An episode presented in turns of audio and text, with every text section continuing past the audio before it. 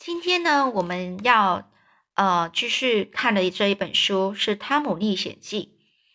那这本书是有名的，呃，算是呃类似世界名著。呃，那这本书的作者是马克·吐温，是很有名的大文豪。嗯，所以呢，其实这有一些段落呢是很有趣的，这整个故事。那关于这本书呢，这个马克·吐温他有写到说，这本书所记载的大部分的冒险故事呢，都是真正发生过的。但是有一两件呢，是我自己的经验，其他的呢，是我和我同学的那些孩子啊，呃，其余的就是他和他的一些。同学的孩子，那些孩子身上的经验，而这个哈克菲呢？哈克是呢取自真实的人，汤姆呢也是如此，但是呢，他们都不是来自同一个人，他是我所知道的三个孩子的性格的混合版，所以呢，属于一种混合式的建构方式。所提到的那些奇怪的迷信，就是当时呢流行。在西部的时候，孩子那些孩子和奴隶之间呢，奴隶可能就是一些黑人奴隶呢，他们所呃所所一些呃这些都是在三四十年四十年以前的事情了。所以他说所提到那些迷信，就是当时流行在他们那些孩子和奴隶之间所发生的。虽然我的书呢主要是提供给写给孩子呃欣赏的。但我不希望呢，因为这样被成年的，就是被呃被成年人呢所所所扬弃、所放弃。我计划的一部分是想要让他们去很快乐的回忆他们自己的童年，那时候的感觉又是如何，如何想，如何如何在说某某些事情，呃，某些他们的经历。所以他们从事过的这种奇妙的这的这些旅程，到底是又是如何的？这主要呢，他是希望呢，也写给呃成年人看。那接下来呢，我们就先开始第一篇章节喽。嗯，第一篇章节开始，第一个是姨妈的责骂。汤姆没有回答。汤汤姆没有回答。这孩子怎么的？奇怪。这个老妇人呢，她就拉下她的眼镜，从眼镜的上方呢的这个方向呢，在室内去看一下，找一下。然后他又把眼镜拉上，从眼镜的下面看出去。他很少，从来不从眼镜从。从他自己的眼镜中去看，像孩子那么小的东西，这副眼镜对他来说呢，不过是一种形式，是他内心的骄傲，是为了时髦而不是实用的。也就是他戴了它呢，只是装饰用的。他戴了一对火炉盖，也戴上一对火炉盖，也还是一样。他显得有些困惑的说：“好。”他就是说，他就算带了一个火炉盖子呢，也都是一样啊。但他为什么要这么说呢？我有点不太懂。嗯，就是他觉得说，他戴这个眼镜只是形式上，但他觉得自己很厉害的样子。嗯，然后呢，这时候他觉得有一点不高兴。他开始呢自言自语的说啦，而且这个这个自言自语的说是。高分贝的，连那些家具都听得见。也就是说，这个声音他很大很大声的说：“好，我诅咒，我就说，如果我抓到你的话，我要……”他还没说完，因为这时候他正弯下腰，用扫把在床下拨拨拨动一下，然后他需要吸一一大口气，让他能够用力。他什么也没有找到，就跑出来一只猫而已。唉，他就说啦。我从来没有见过这么淘气的小孩。他走到房门前门边呢，站在那里呢，然后看着满园的番茄藤还有喇叭花，看不到汤姆，于是他就抬起头来，他声音呢高到连远处都听见了，他喊着：“你，汤姆！”他的后面响起一阵轻微的声音，他马上转身过去看，刚好抓住这个小孩衣服宽松的地方，没有让他逃走。哎，我应该想到那厨子的那柜子的，你到底在那做什么？呃，汤姆就说没有，没有什么啊。这个姨妈呢，开始说了，没有什么，看你的手，看你的嘴，那是什么？姨妈，我不知道。哼，我知道那是果酱，就是这东西。我告诉你十几次了，如果你不让果酱好好的放在哪里那里，我要剥了你的皮。把鞭子拿给我。这个鞭子呢，在空中开始要打下去之前，哎，这个危险是不能避免的啦。没想到汤姆马上说：“哎呦，姨妈，你快点看后面。”这妇人呢，很快的转过身去。马上想要拉起她的裙子，以避免任何的危险。这一刹那，那孩子逃走了。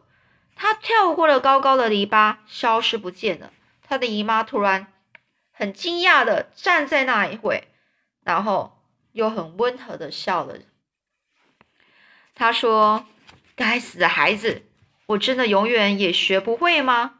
像他这样的捉弄我，难道？”还不够使我在这个时候多注意一下他吗？正是所谓老傻瓜才是顶大的傻瓜。俗语说老狗变不出新戏法，但是我的天呐，他玩的把戏从来没有一天是一样的，叫人怎么知道他要怎么，他又会来了一个新把戏呢？他像是知道我能够容忍多久才会发脾气，他也知道怎么样敷衍我，或是让我发笑，让我笑。这就这就什么都算了，我不忍心再鞭打他一下。上帝见证啊，我实在没有对这个孩子尽责任。上帝知道，这是古书上讲的，孩子不打不成器。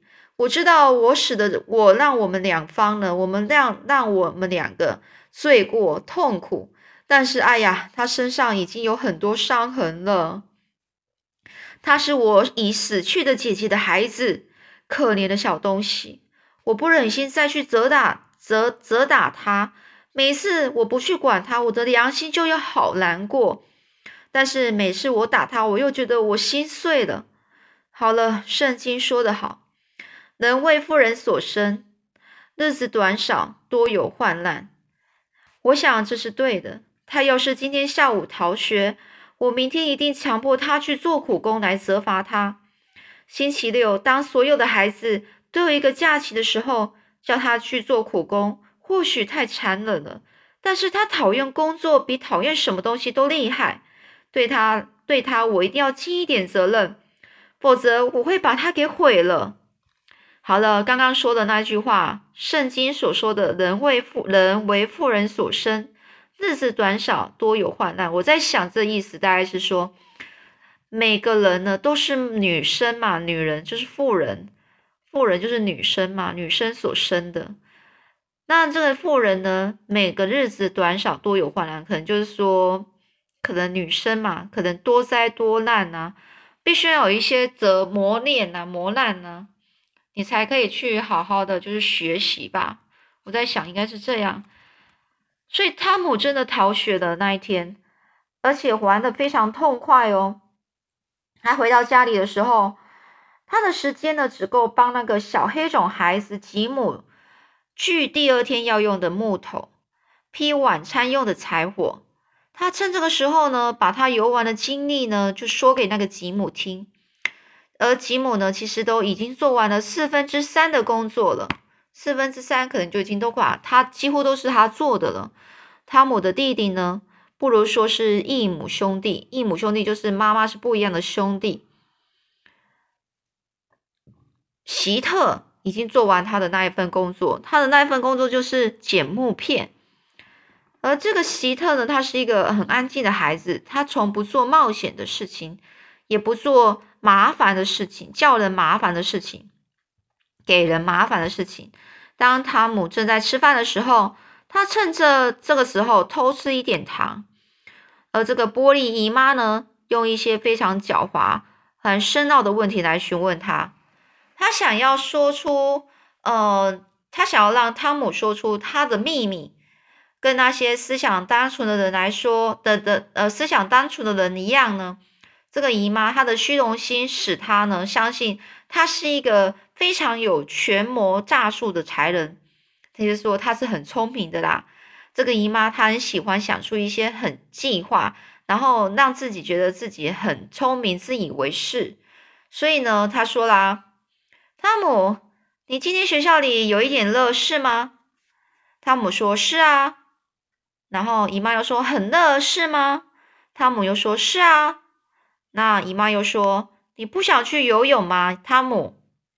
这时候，汤姆突然，呃，觉得有一阵恐怖的气息突然飘过去、掠过去、跳过去，他就有一种不安的疑问呢。他就看一看玻璃姨妈的脸色，却看不出什么。于是他就说：“哎，不不不不，哎，不怎么想去啊。”那老妇人，老妇人呢，就伸出她的手摸摸汤姆的衬衣，说道：“说，但是现在你并不太热。一想到他已经发现了这个烫烫衬衫是干的，而没有任何人知道他心里在想什么，他就觉得很得意。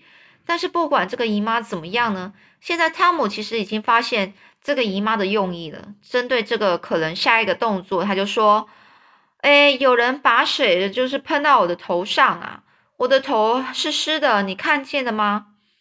所以这个姨妈想到，她竟然忽略了这一个证据，错过了一个机会。随之，她又来了一个新的念头，新的想法。汤姆，人家用水冲你的头时，你没有，你没有把我给你缝好的衬衫领带给给解开吗？解开你的短外衣的领纽扣啊！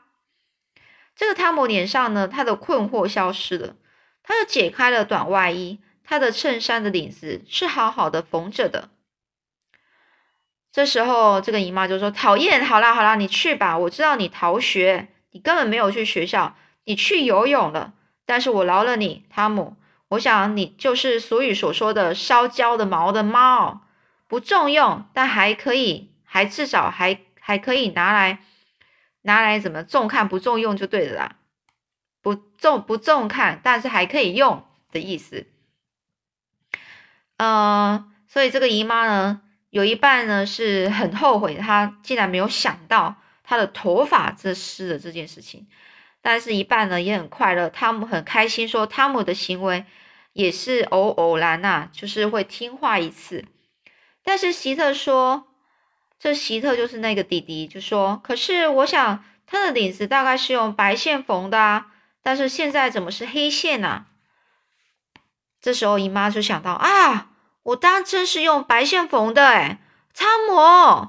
但是汤姆也不等他的话说完，就跑到门口的时候，他就说：“希特，我要揍你！”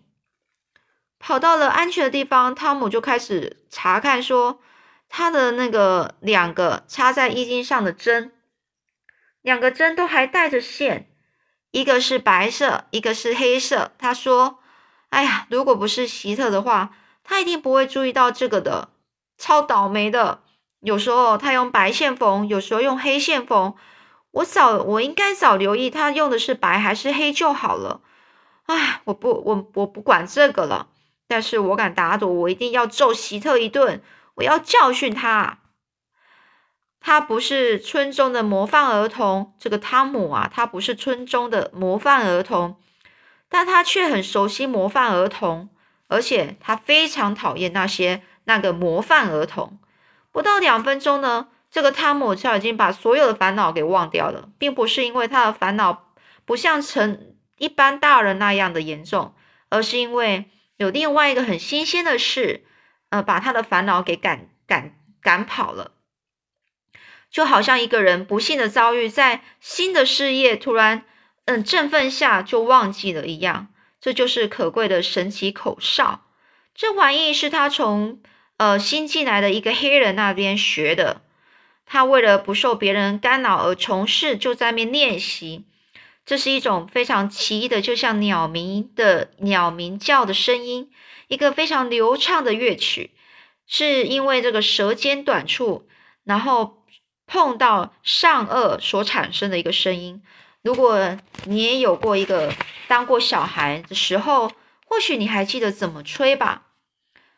这个勤奋与留留心立刻使他领会到，就是他的意思说，他很勤奋很的练习，然后去想到底怎么去发出这个声音。他呢就在那边，因为这样的关系呢，让他呢马上可以。呃，你叫到说，到底这个口哨到底怎么吹的？所以他这时候大步大踏步的走到街上，他的嘴巴呢就开始开始那个吹出那个和谐的音乐，带着愉快的心情。他感到就是就像一个非常，呃，就像一个天文家发现了一个新的行星所的感觉一样，毫无疑问的。说到快乐的强度、深度，还有深度，还有到底是多快乐的这个事情呢？应该是属于这孩子，而不是属于这个天文家。所以呢，这个意思就是说，天文家这个孩子呢，比比比这个天文家发现新行星的时候的快乐比较呢，这个小孩的快乐一定是更加的单纯、更纯粹，就是更好的。更好表现出来的。夏天的黄昏是长的，这个时候天还没有黑。夏天黄昏是长的，也就是说夏天的的时间，白天的时间比较长，天呢就还没那么快就变黑嘛。所以呢，汤姆忽然呢就停止了口哨，因为呢前面呢站着一个一个陌生人，一个比他个子大一点的小孩。在这个贫困的破、很破落的这个圣彼得圣彼得堡乡村里呢，一个任何年龄、一个任何性别的陌生人呢，都是一个很新新鲜的事。这孩子穿的就很好，星期天以外的日子也可以穿的像这样好，那就很奇怪了。这个帽子穿的很好，他扣着蓝色的上衣，看起来很整齐。他的裤子也是这样，脚上呢也穿着皮鞋。哎，现在还不过是星期五啊！他甚至带着一条发亮的领带，也他有着城市城市人的那种那种感觉，就是城市来的啦哦。这时候呢，他们的心呢就不开心呢。他越是看这一个怪物，这个这个这个他的衣服，让他看到这个这怪物什么穿的那么好。然后他就开始觉得不高兴，什么觉得自己穿的衣服就变得不好，非常不好。看到别人衣服很漂亮，穿的很整齐，他反而显得自己的衣服不好，然后穿的乱七八糟的。所以他越是注视这个这个怪物，他就越是有那种感觉。那两个孩子都不说话，就是有一个动了，另外一个也跟着动，不过呢，就是绕着圈子动。他们从头到尾呢，就是面对面，眼睛看着对方。最后，汤姆说：“我能打倒你的哦。”然后另外一个小孩就说：“哎，那你倒是试试看呢。”这个汤姆又说：“我可以做到。”另外一个小孩说：“不，你不能。”这汤姆又说：“我可以。”那小孩又说：“不，你不行。”汤姆又说：“我可以。”另外一个小孩说：“你不行。”汤姆就说：“我可以。”他说：“你不行。”所以呢，一个很难堪的，就是突然就没讲话，很安静。后来汤姆就说：“你叫什么名字？”另外一个男孩就说：“这和你没有什么关系吧？”这时候汤姆说：“哼，我偏要叫他和让他有跟我有关系。”这男孩就说：“哎呀，你为什么不叫啊？”汤姆就说：“如果你再多说，我就要啊。”那男孩又说：“我说，我说，我说，怎么样啊？”这汤这个汤姆又说：“哎，你以为你很很厉害是不是啊？我高兴的话，我就可以一只手就揍你哦。”然后呢，这个男孩说：“好啊，你说的可好啊，你为什么不做呢？”这汤姆就说：“如果你在开玩笑的话，我就真的要揍你了。”这男孩就说：“是啊，你这样的家伙见多了。”然后呢，汤姆又说：“好漂亮啊，实在是很厉害哦，你也很了不起，是不是？好啊，好一个帽子哈！这个时候，这男孩说：“你不喜欢的话，你把它揉掉啊！我我我就打赌，你揉掉它，你敢做的人就是个好汉。”